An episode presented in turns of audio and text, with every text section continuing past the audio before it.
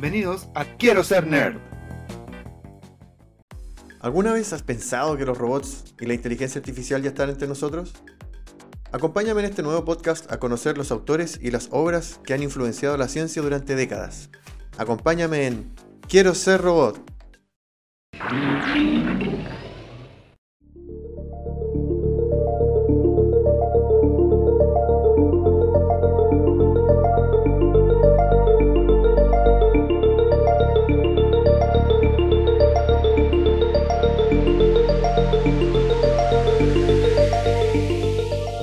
Otro pilar fundamental para mi gusto por el género cyberpunk es un juego de video del año 1993.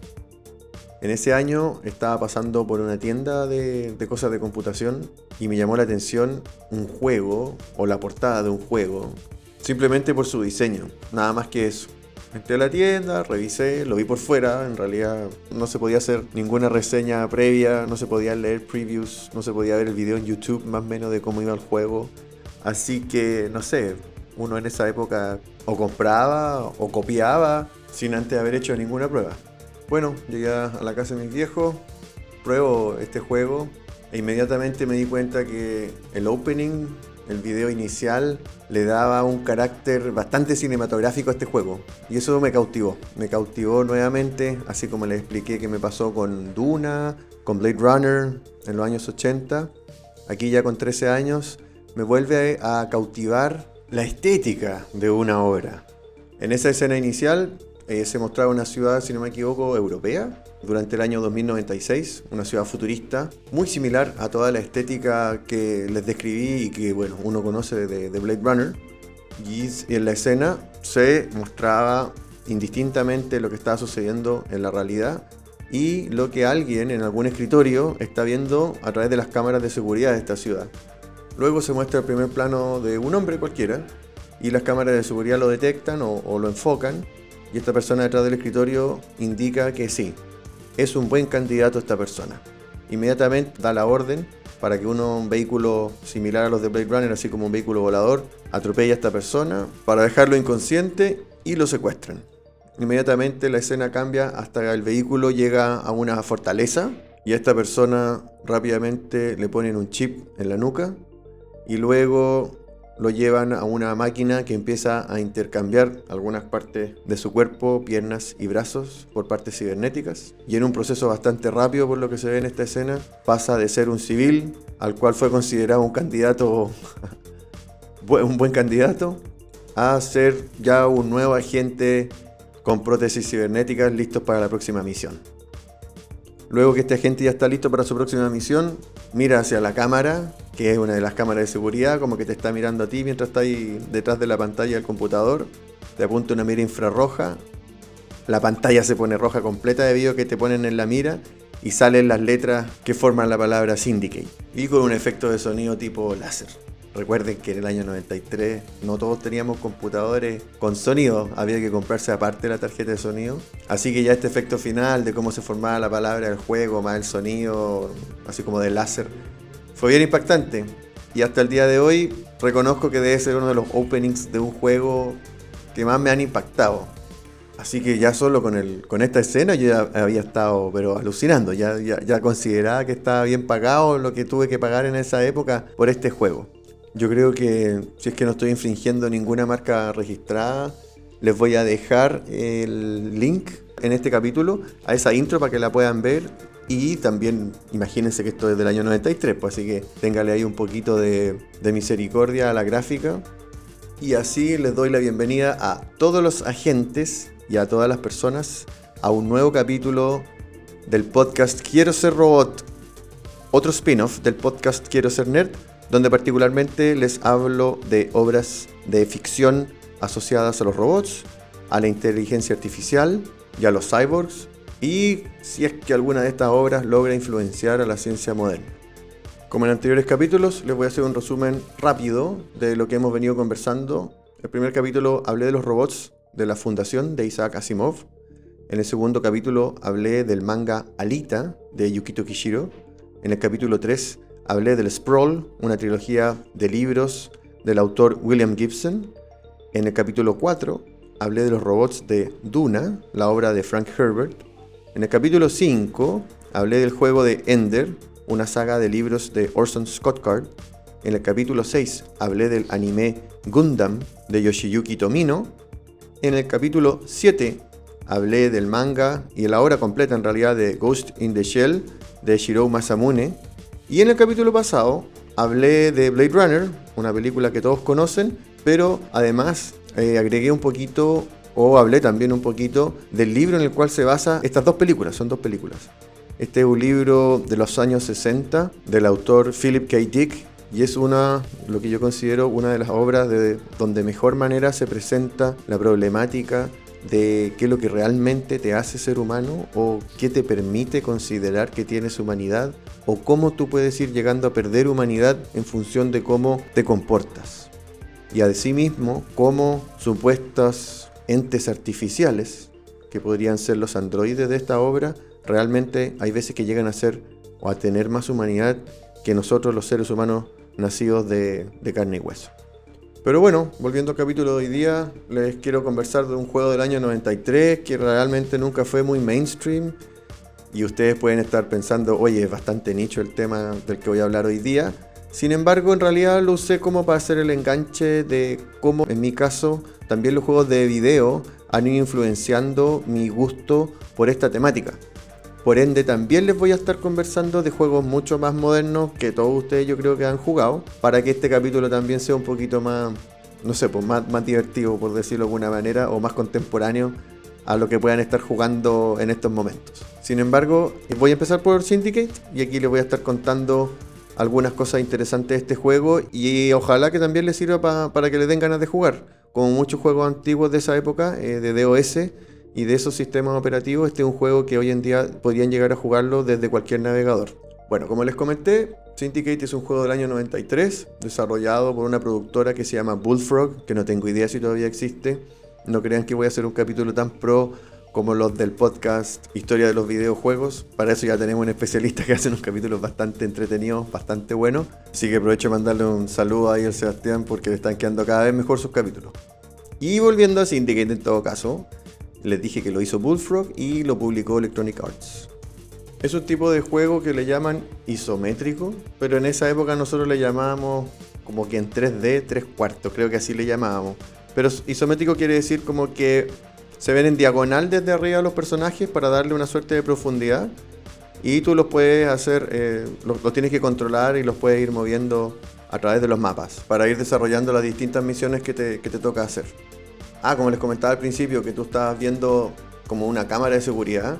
Este es uno de los primeros juegos donde yo sentía que la interacción era súper divertida porque te metía dentro del juego, era inmersivo desde el punto de vista de que tu rol como jugador al controlar a estos agentes simula a que tú eres una persona que trabaja de esta manera viendo las cámaras de la, ciudad. Entonces tú efectivamente, tu rol en el juego es controlar a estos agentes. Entonces, por ejemplo, al principio del juego tú estás viendo una pantalla de computador y te toca crear el nombre de la corporación donde estás trabajando y cada menú del juego es una actividad que tienes que hacer fuera de la misión, como por ejemplo controlar el laboratorio, recaudar fondos, revisar el mapa donde va a estar tu próxima misión, el briefing eh, previo a cada misión, pagar por ah, información para que te, puedas, ah, te pueda hacer más fácil la misión o agrandar el mapa. Entonces súper inmersiva la forma en que está hecho este juego para que tú seas este agente que está en una oficina controlando a los agentes de terreno. Y en cada misión son misiones bastante militarizadas. Hay poco espionaje, pero también hay algo de espionaje que hacer. Entonces con tus cuatro agentes tú vas eliminando agentes enemigos o capturando personal de inteligencia de las corporaciones enemigas, infiltrando bases para robar vehículos o para robar equipamiento que te permiten que tu laboratorio desarrolle nuevas armas o nuevas prótesis cibernéticas para que tus agentes se puedan mover más rápido o puedan ver mejor de noche, puedan cargar mayor peso y cosas por el estilo, cosas que te van ayudando a desarrollar el juego misión a misión. Hasta la fecha considero que este es mi juego favorito. Ah, pero ¿de qué va la historia del juego? ¿O cuál es el universo del juego? En la introducción algo les dije del año 2096. Aquí se plantea que en esa etapa, en esa época, perdón, hay megacorporaciones, empresas gigantes que están llevando el control de los gobiernos. Ya no existen los gobiernos como los conocemos hoy en día. Y estas megacorporaciones, o la, o la megacorporación más grande, fue la primera que desarrolló un chip que se implanta en la nuca de las personas, que sirve para que la gente perciba la realidad de una manera distinta y en vez de estar viendo la realidad entre comillas, poco agradable que tienen alrededor de ellos, ve una realidad bastante mejorada. Lo que no saben, que también este chip sirve para que las megacorporaciones te puedan controlar. Si se dan cuenta, es una temática que la hemos visto o la hemos escuchado o la hemos conversado en capítulos anteriores. Es una temática que se ve mucho en todas las obras de Cyberpunk, pero que lleva a un juego de este estilo va muy bien. O sea, me refiero a que va muy bien el hecho de que a través de las armas y a guerras dentro de una ciudad tienes que llevar a cabo tus objetivos porque estas megacorporaciones han comprado a la policía y los agentes a través de la fuerza o del control a través del chip logran controlar a la, a la población y llevar a cabo sus objetivos. Son cosas muy parecidas a lo que les contaba que sucede en el Sprawl, por ejemplo, o en Blade Runner, y en muchas otras horas de, Cyberpunk. Entonces a lo largo de la historia de las misiones, la corporación a la cual tú decides participar, en realidad uno le pone el nombre al principio del juego, tienes que ir ahí peleando contra las otras corporaciones para dominar el mundo. A medida que vas pasando cada misión, vas ganando nuevo territorio y a cada territorio tú le vas cobrando impuestos para tener más recursos y con estos recursos vas desarrollando nuevas armas, lo que ya les comentaba, y así va avanzando. Es un muy buen juego, muy recomendable. Luego en el año 96, tres años después, sacaron una secuela que se llama Syndicate Wars, cuya historia transcurre 95 años después que la historia de Syndicate, en la cual ya hay una megacorporación que, está, que dominó todo el mundo, o sea, efectivamente lo que tenías que hacer en el, en el primer juego ya se da por sentado, ya sucedió, pero acá esta corporación, con el control del chip, tiene que pelear ahora contra una nueva entidad. Y esta entidad está compuesta por un grupo de personas que se rebelaron contra el chip, tuvieron la forma de poder dejar de estar bajo la influencia del chip y han logrado desarrollar un virus de computadora que permite que en, cierto, en cierta población también le van apagando, por decir de cierta manera, el chip y así van logrando tener nuevos adeptos hacia esta entidad. Por lo tanto, en este juego, al principio, tú decides si vas a participar de esta corporación que se llama Eurocorp o si vas a participar de estos disidentes que se llaman la Iglesia de la Nueva Época. Entonces, a diferencia del primer juego Syndicate, donde daba lo mismo al nombre, lo único que tú podías cambiar era el nombre inicial de la corporación a la cual tú querías participar. En este, tú ya decides si es que participas de una o de otra y estás eh, peleando contra la opuesta. Es bastante bueno también el segundo juego. A mí me gustó más el primero, pero en el segundo ya tenías muchas más cosas, muchas más alternativas y las misiones yo creo que se sienten un poquito menos monótonas. Pero a la vez yo lo consideraba que se sentía un poquito más desordenado en relación al primero. Y a la vez es una mejora en cuanto a la gráfica, principalmente porque uno puede ir girando el mapa, siendo que en el primero el mapa estaba estático desde, la, desde el punto de vista de donde uno lo ve solamente se podía mover izquierda, derecha, allá arriba y abajo. En cambio aquí el mapa uno lo puede ir girando para ver qué es lo que hay en cada esquina, por ejemplo. Luego, en el año 2012 salió un shooter llamado Syndicate, que en realidad no tiene nada que ver ni con la historia ni con la forma de jugar. Es un shooter de primera persona. En general a los fans del primer juego no les gusta mucho. Sin embargo, eh, sí hay una secuela no oficial, por lo tanto le llaman un sucesor espiritual, así le llaman, eh, del, primer juego. Y la gracia es que fue desarrollado por los mismos creadores del primer juego, pero en forma independiente, así que en realidad no es considerado una secuela oficial, pero yo lo tengo. Se llama Satellite Rain. Fue un juego que salió a través de Kickstarter, o Kickstarter, no me acuerdo bien cómo se dice eso. Es del año 2015 y es filete. Oye, es un juego es realmente traer el Syndicate del año 93 hacia la gráfica y las posibilidades que tiene un juego moderno. Tiene una cantidad de cosas para hacer muy grande, así que tú realmente puedes desarrollar la misión de muchísimas formas. A diferencia del primer Syndicate, que por las limitaciones que tenía ahí para hacer juego el año 93 era un poquito monótono, incluso las misiones se parecían unas con otras, o las ciudades eran muy parecidas unas a otras. El Satellite Rain está desarrollado, es como un mundo abierto, así que es súper amplio, es súper, súper grande y las cosas que se pueden hacer, podéis hackear puertas, podéis romper las puertas, podéis romperle la circuitería a la puerta o podéis robarle la llave a un guardia para que te abra la puerta. Entonces, para, hacer, para abrir una puerta tenéis, no sé, todas esas alternativas y asimismo para desarrollar cada misión podéis hacerlo como infiltrándote o podéis matar a todos nomás. Y esta forma distinta de desarrollar las misiones también te lo permite que los agentes, nuevamente son cuatro, al igual que los juegos anteriores, cada uno tiene distintas especialidades. Entonces hay uno que es un super soldado, hay uno que es bueno para infiltrar, hay otro que es bueno para hackear información y hay otro que es bueno para asesinar en forma silenciosa. Y como siempre aparece la temática ahí entre ninja y samurai. Es uno de mis personajes favoritos por la espada que usa. Entonces tú puedes ir desarrollando la etapa en función de las especialidades de cada uno de tus agentes. Y la historia, a diferencia de los dos juegos anteriores, transcurre en una sola ciudad. Es una gran ciudad en todo caso, como les dije, este es un juego de mundo abierto. No considero yo que está conectada con la historia de los juegos anteriores, porque acá, en vez de hablar del chip para cambiar la forma en que la gente percibe la realidad, aquí se habla de una tecnología que permite la inmortalidad.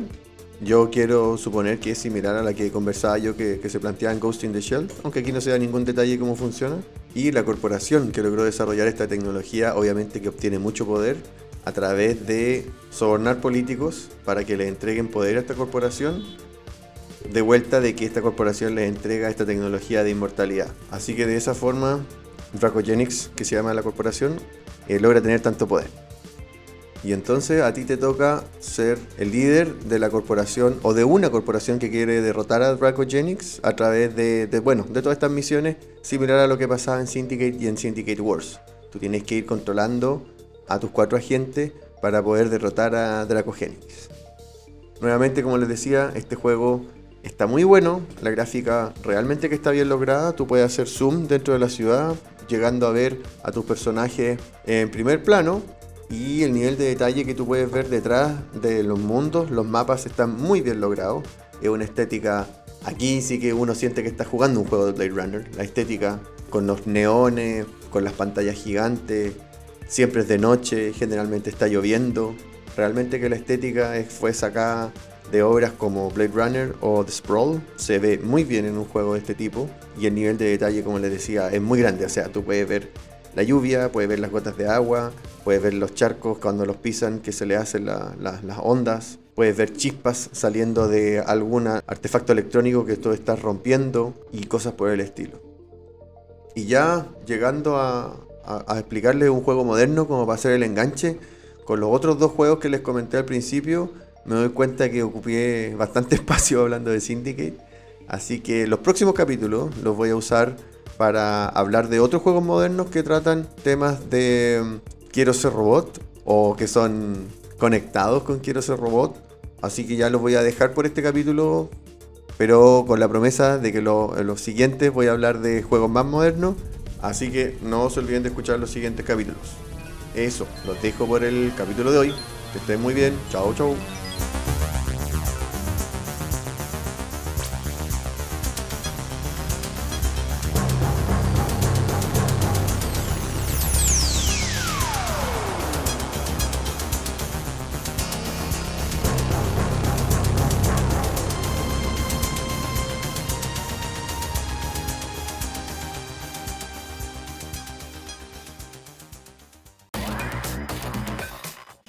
Muchas gracias por escuchar este capítulo. Espero que te haya gustado. Quiero ser robot es otro spin-off del podcast Quiero ser nerd. Así que también lo puedes escuchar en tu plataforma de podcast favorita, así como en el canal de YouTube de Quiero ser nerd. Y ahí también aprovecho de recordarles que pueden seguir el canal de Instagram de Quiero ser nerd, donde pueden dejar comentarios y encontrar mayor información acerca de lo que hablamos en este y en todos los otros capítulos. Así que por favor síganos y compártalo con sus amigos para que puedan conocer mayor información de todos estos temas que conversamos acá. Eso, muchas gracias.